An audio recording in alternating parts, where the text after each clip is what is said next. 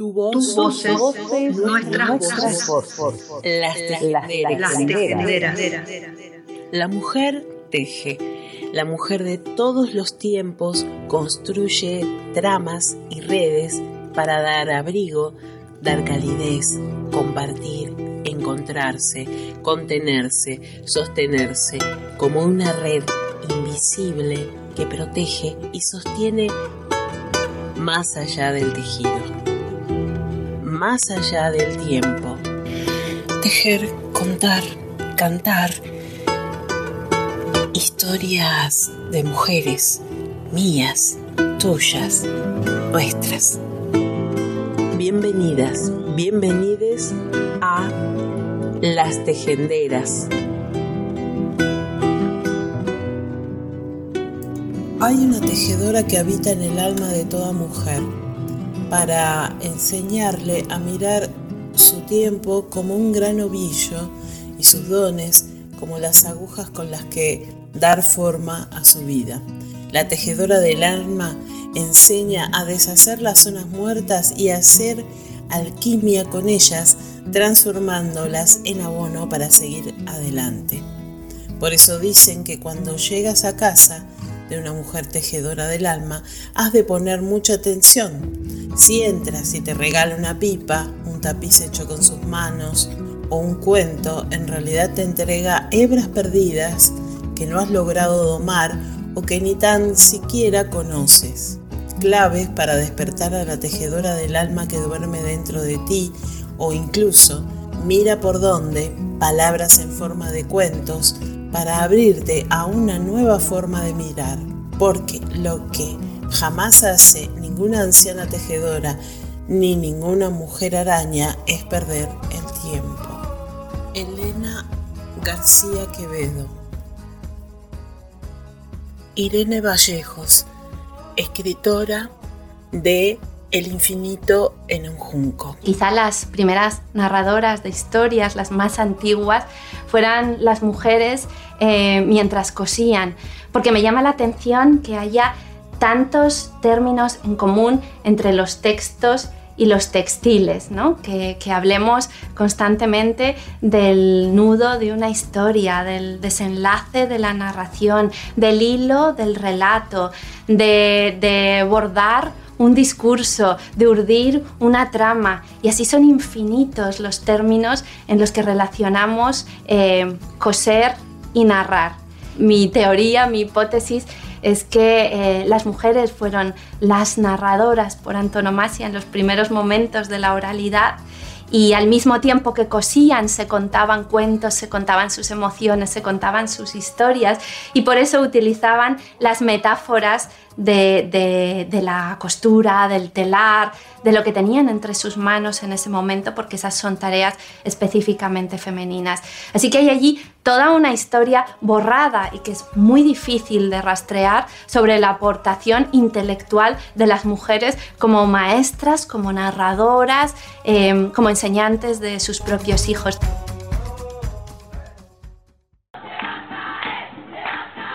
sacando caretas, señales, del patriarcado, del patriarcado, del patriarcado, del patriarcado.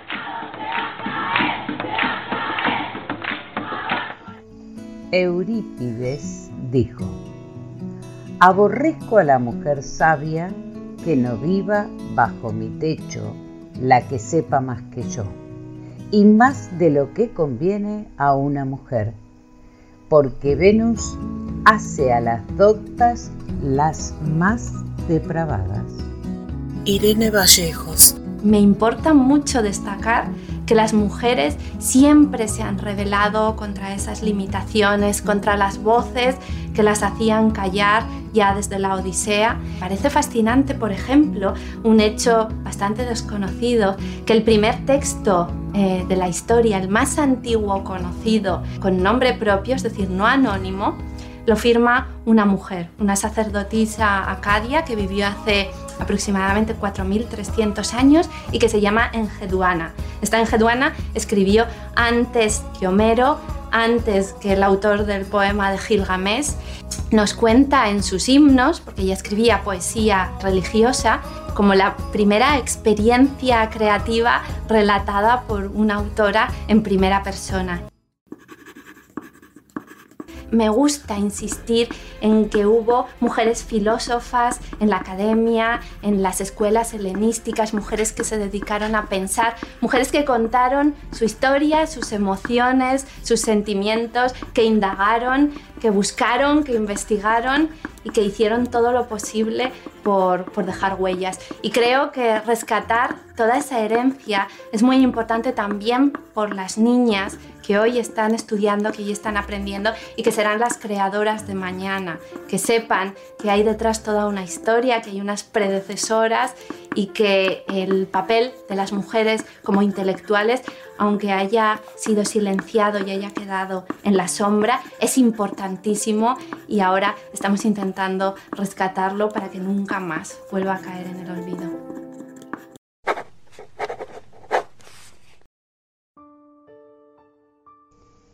La provincia de Hunan, en el sureste de China, es un complejo rompecabezas de picos rocosos, valles llenos de ríos profundos y campos de arroz. Las montañas cubren el 80% del territorio provincial, lo que ha dejado aisladas a muchas aldeas que tuvieron que desarrollarse independientemente unas de las otras. Y fue aquí, escondido entre pendientes y villas a la ribera de los ríos, donde nació el Nu Su, el único sistema de escritura en el mundo que fue creado exclusivamente para ser utilizado por las mujeres. Su, que precisamente significa escritura para mujeres en chino, adquirió una gran importancia durante el siglo XIX en la provincia de Hunan para darle a las mujeres Han, Shao y Miao que allí vivían la libertad de expresión que no encontraban en las comunidades de aquel tiempo. A pesar de que este lenguaje no se hablaba en eventos sociales, las mujeres cantaban y entonaban poemas, que variaban desde rimas infantiles hasta celebraciones de cumpleaños, pasando por el relato de penurias personales o quejas sobre el matrimonio, utilizando frases y expresiones del Nushu.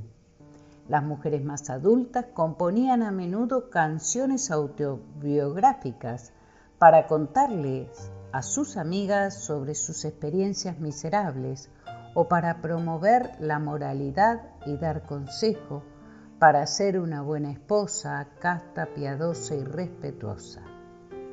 Además, aunque el Nushu ahora es entendido como una forma de comunicación para las mujeres que no tenían acceso a los privilegios de aprender a leer y escribir en chino, originalmente se cree que fue un código para desafiar la sociedad patriarcal de aquel tiempo. Cada símbolo representa una sílaba y en sus inicios fue escrito usando ramas de bambú afiladas en las puntas y tinta artesanal que se extraía de los restos quemados que quedaban en el fondo de un wok. Influenciados por los caracteres chinos, su estilo es tradicionalmente más alargado y curvo, con trazos parecidos a hilos que se inclinan diagonalmente hacia abajo. Los habitantes de los pueblos cercanos lo han solido llamar la escritura del mosquito debido a su apariencia. El Nushu le dio a las mujeres una vía para hacer frente a las duras labores sociales y domésticas y también para mantener una conexión con otras mujeres que vivían en distintas localidades. Estas amigas se bordaban palabras que hablaban de la amistad y la felicidad en bufandas, gorros para el frío y cinturones de algodón y los intercambiaban entre ellas.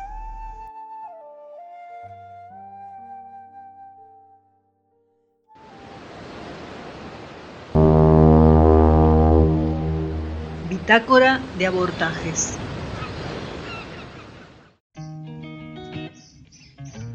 Cuerpos urgentes. Colectiva de escritores por la IBE, Mendoza. Este libro comenzó a escribirse en mayo de 2018, en medio de la lucha por la legalización del aborto. Payana, librería de autores de Mendoza, realizó el primer Textos Urgentes, una lectura sobre el derecho a decidir que nos reunió en Imagen Galería. Desde ese momento y con la misma convicción y necesidad urgente en las calles y la palabra, en cada pañuelazo y marcha, en ferias y encuentros, continuó la construcción de este cuerpo literario. También comenzó la tarea de reunir los textos e iniciar la edición en manos de compañeras editoras de nuestra colectiva. Hoy es una realidad este libro cuerpo colectivo que forma parte de la historicidad de la lucha por la despenalización y la legalización del aborto. 25 escritores, que son miles de cuerpos, que son miles de voces, que son miles de historias, que son miles de deseos, que son miles de voluntades, para que no haya una muerta más por aborto clandestino, que sea ley. En cada acompañamiento concretamos un feminismo arriesgado y acuerpado, Acompañar es una de las estrategias que tenemos para luchar por nuestros derechos. Acompañar es ampliar el acceso a ese derecho de la manera más segura y más cuidada. Pía, Socorro Rosa, Tucumán. Cuando me voy de los socorros, siento que se acomodan estos pedacitos rotos de experiencias ancestrales y patriarcales que nos oprimen. Vilma, colectiva feminista La Revuelta. Experiencias de socorrismo feminista en el siglo XXI. Estamos para nosotras. De Laura Rosso. Editorial Chirimbote, Cooperativa de Trabajo Limitada y La Revuelta, Colectivo Feminista.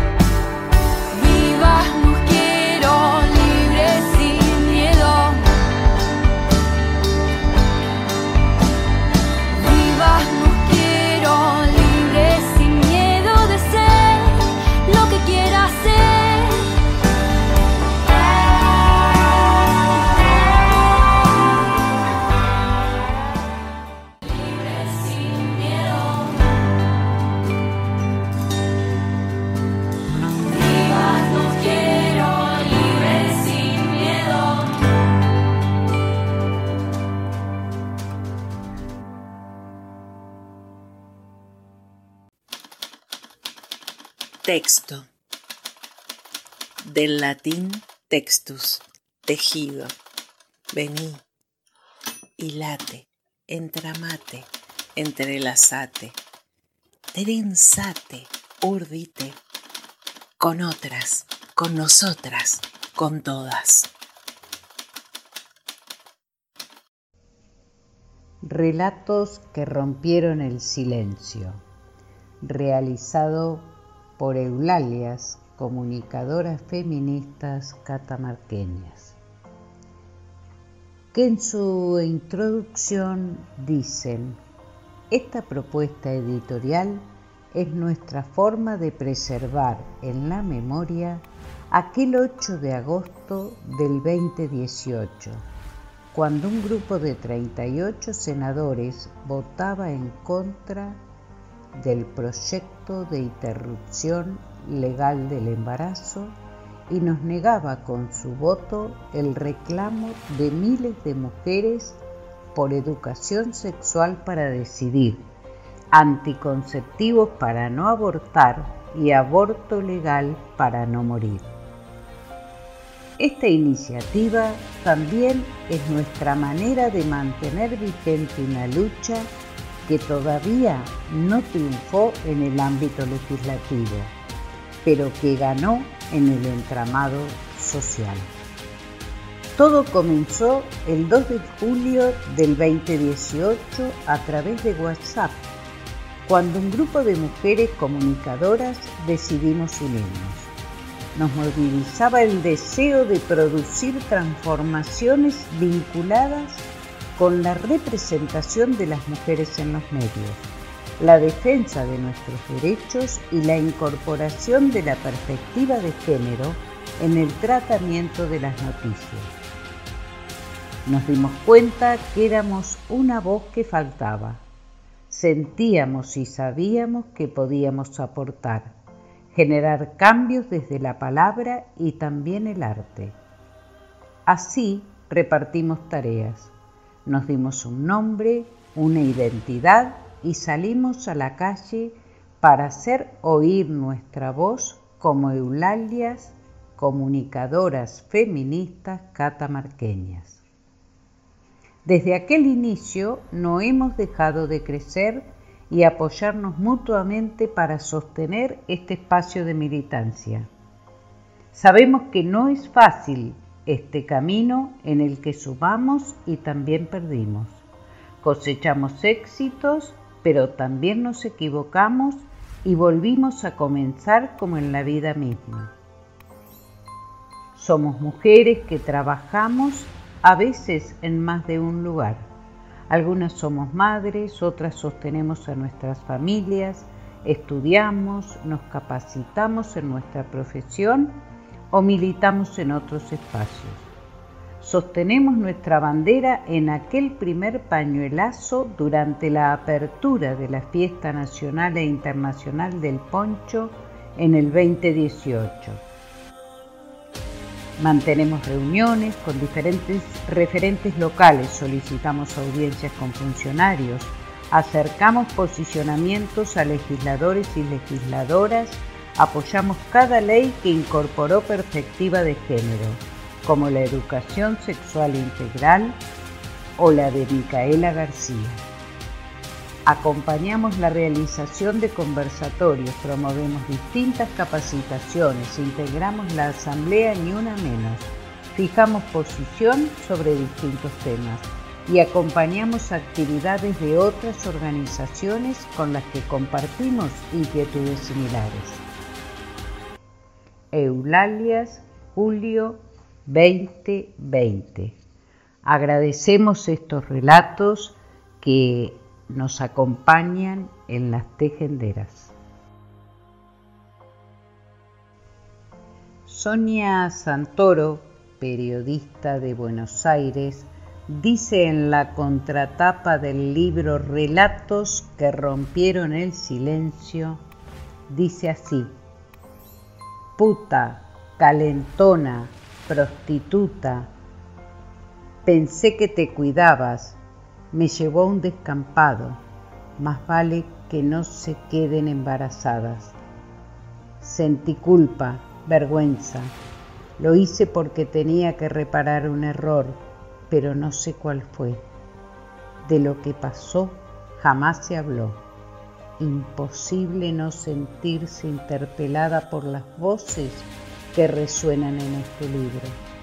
Reconocemos en ellas una femineidad sometida, juzgada y siempre culpable.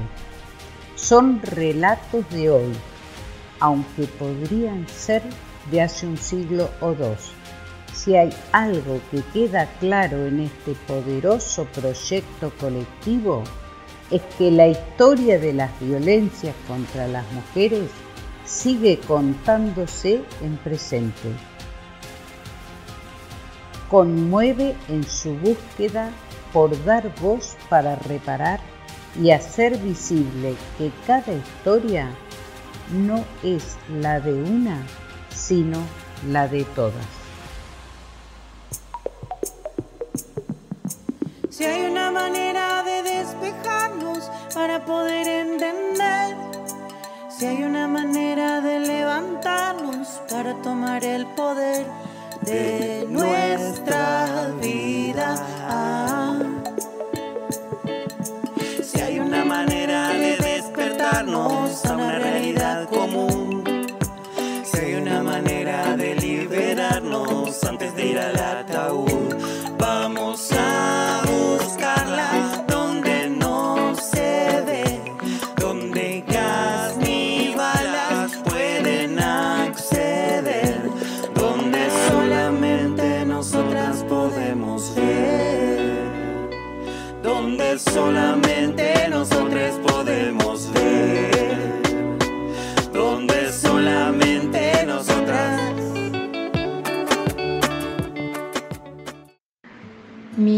Eugenia Camejo, soy la editora y la fundadora de Palante Ediciones.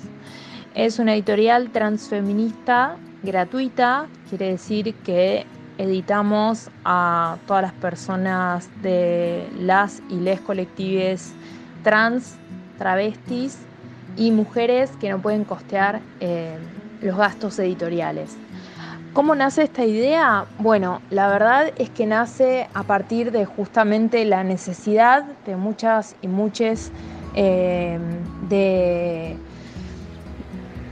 hacer una edición, eh, aunque sea online, eh, por lo menos en este momento de pandemia, porque es muy difícil encontrarse y demás, y además que, bueno, em, la editorial tiene un- una pata muy importante que tiene que ver con la virtualidad y nos manejamos todo online. Em, a través de mails recibimos todos los escritos, los trabajamos con las y les eh, compañeros que, quieren publicar y armamos ebooks eh, que los, después ellos, ellos y ellas eh, pueden este, difundir en diferentes redes y demás. Este, porque es un, link que van copiando y pegando este, en, en diferentes plataformas. Lo importante de, de Palante es que se le da voz a los sectores más vulnerados, como siempre, eternamente vulnerados, eh, a las mujeres en principio, a las trans y travestis que hoy por hoy eh, están eh, luchando por visibilizar eh, que el 90% de ellas son desempleadas, el, 90%, el 50% de ellas fallecen eh, por HIV, hay una desatención del Estado muy importante. Entonces nos parece que, y dada la expectativa de vida que para ellas es muy, muy corta, porque fallecen antes de los 30 años, nos parece importante incentivar que ese sector en particular escriba, narre sus experiencias, lo que sea, a través de poemas, de una narrativa, de una prosa. Eso nos parece importante de palante. Como autora de Punto de Fuga, les cuento que el libro nace a través de una experiencia horrorosa, que es la experiencia que nos sucede a muchas, muchas, eh, que es la violencia machista. En mi caso, eh, tiene que ver con la violencia de género eh, por parte de mi expareja.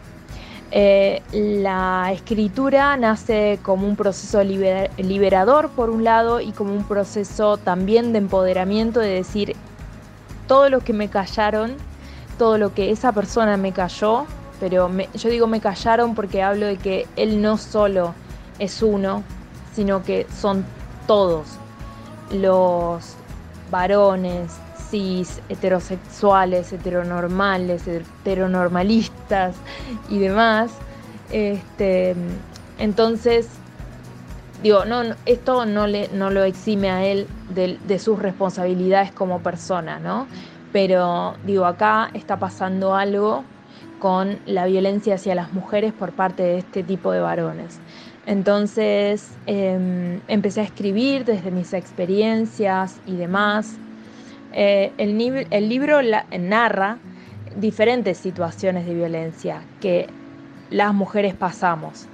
Es un libro netamente feminista, pero recorre el feminismo desde lugares que quizás eh, el, feminismo por ahí más tradicional no lo toca, por ejemplo, temas de dictadura, eh, de la última dictadura, em, cómo se configura mi identidad con esos padres tan vejados, tan eh, golpeados por ese proceso. siendo hija de, un papá que es preso político, Em, mm, bueno, después narro todo lo que me sucede a mí como, como persona, como cuerpo gestante, eh, hablo sobre violencia obstétrica em, y hablo un poco sobre qué pasa cuando se configuran familias que no están dentro de los parámetros heteronormales, ¿no? Las familias, por ejemplo, monoparentales eh, que son las familias, por ejemplo, de un hombre que adopta dos nenes. Esta es una historia verídica, es real eh, y la cuento, se llama, eh, es un relato que se llama No soy solo. Y es un, chico, yo le digo chico, de treinta y pico de años que adoptó dos nenes en Uruguay. Eh, bueno, esto es un poco lo que, de lo que trata el libro.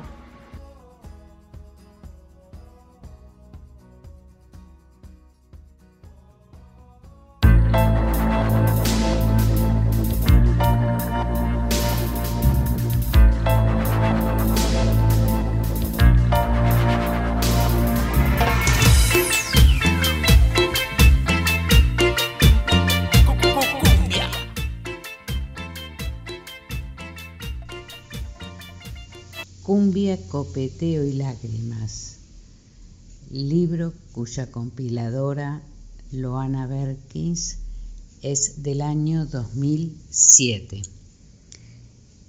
Y dice en la introducción Loana, la cumbia hace referencia a la música que escuchamos y bailamos cuando nos celebramos. Entonces muchas veces pasamos al copeteo y sumamos al brindis y los convites al baile.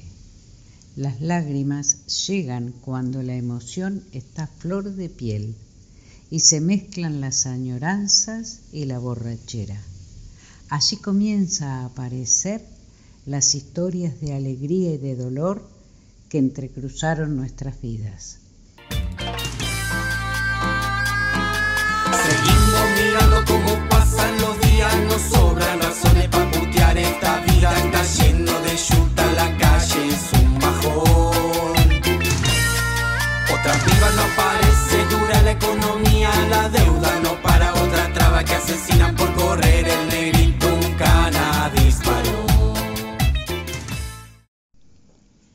Niñas travestis que llegaban de madrugada a la casa de Pocha Escobar eran unas lolitas.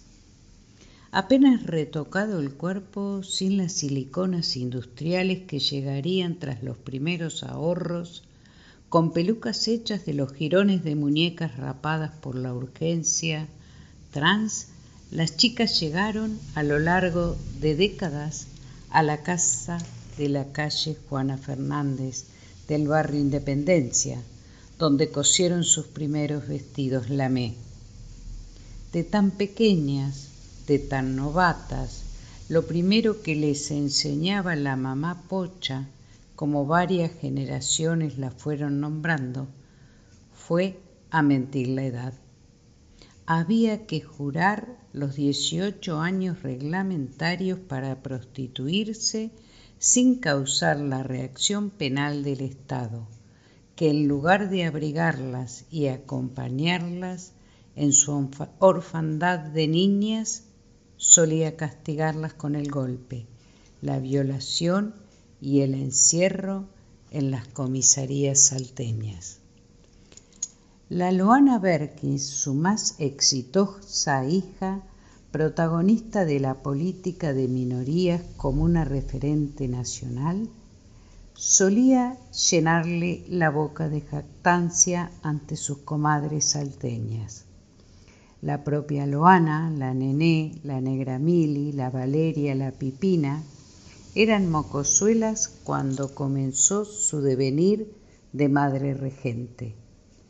Su manera de construir lo comunitario no era negocio.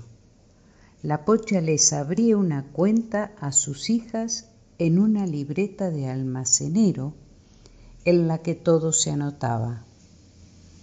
Cada una ponía lo suyo para que la pocha administrara la casa, proveyera y ahorrara.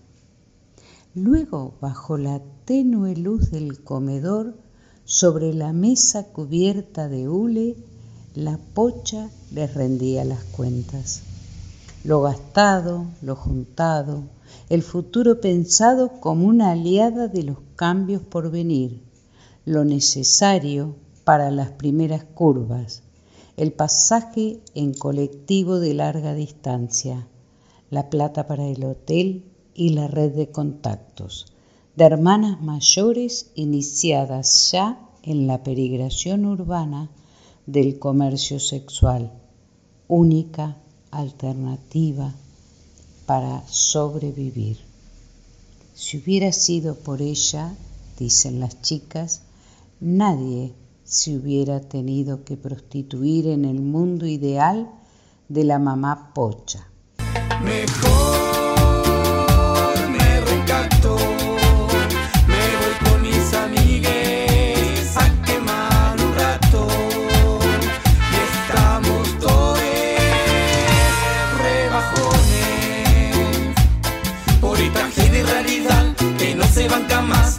Es tiempo que estallemos la revuelta popular. Ya no más maltrato, nos cansamos hace rato porque somos desacatos, somos lucha, somos barrio, como dice Susi yo, no queremos ser más esta humanidad. Ya no más maltrato, nos cansamos hace rato porque somos desacatos, somos lucha, somos barrio, como dice Susi yo, no queremos ser más esta humanidad.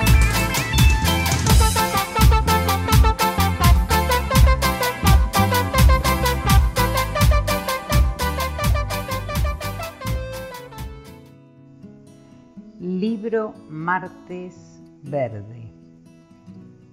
Poetas por el derecho al aborto legal le puso firma a los Martes Verdes en las puertas del Congreso Nacional. Nos autoconvocamos, nos reunimos, nos escuchamos, nos comprometimos.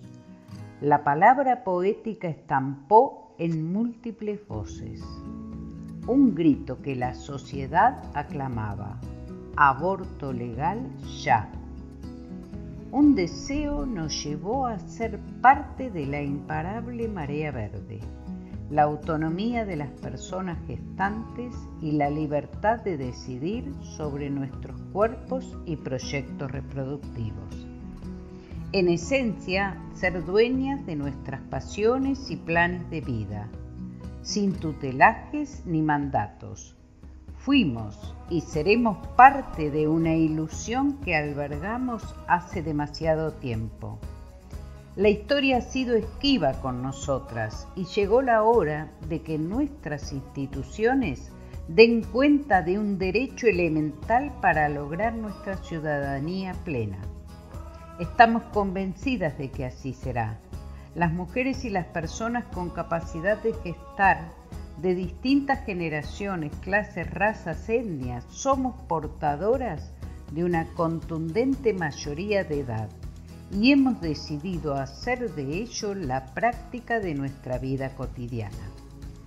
La plaza inundada de pañuelos verdes, la alegría de los cantos y los bailes, las abundantes expresiones pictóricas y artísticas, así como las presentaciones argumentativas dentro de la Cámara de Diputados, fueron la manifestación de un movimiento que ha crecido reflexionando y sentido en todos estos años.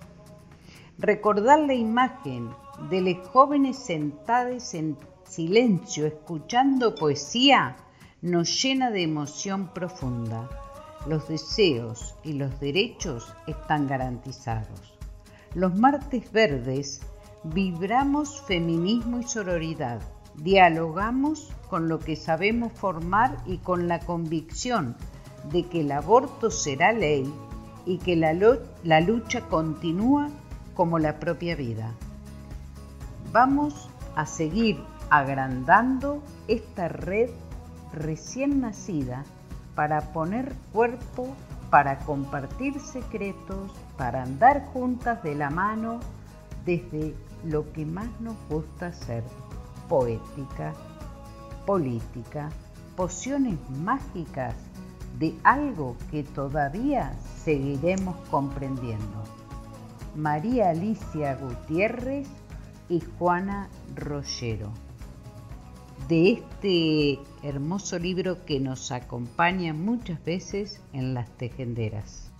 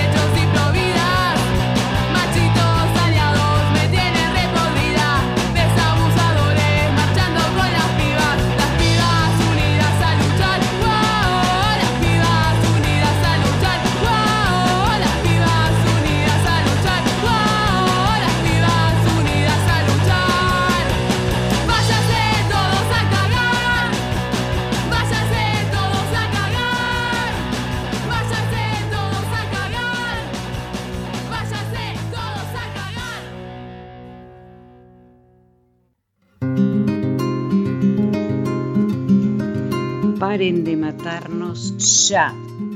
Somos las Joanas, las Sandra, las María, las Micaelas, las Susanas, las Bárbaras, las Julianas. Basta de abusos y de violencias. Basta ya. ¡Basta de mujeres desaparecidas en democracia! Vamos a alzar la voz por las que ya no pueden, por todas las mujeres que no están, por las que vienen. Todo se puso verde porque ya no estamos solas. Salimos a gritarlo y nos están matando a todas.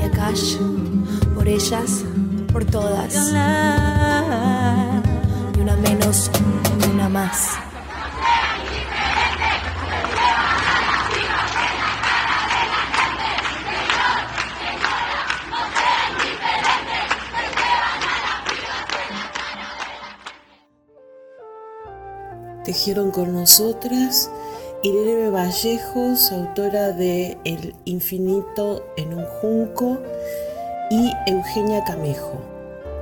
Los libros que comentamos son Relatos que rompieron el silencio, Las Eulalias, Catamarca, Cuerpos Urgentes, colectiva de escritoras por la IBE, Mendoza, Martes Verdes, Poetas por el Derecho al Aborto Legal, Cumbia, Copeteo y Lágrimas, compiladora Loana Berkins. Experiencias del socorrismo feminista en el siglo XXI, Estamos para nosotras, de Laura Rosso, editorial Chirimbote y colectivo feminista La Revuelta. Hicimos las tejenderas Fabi Cano, Lili Rodríguez y Marce Blanco.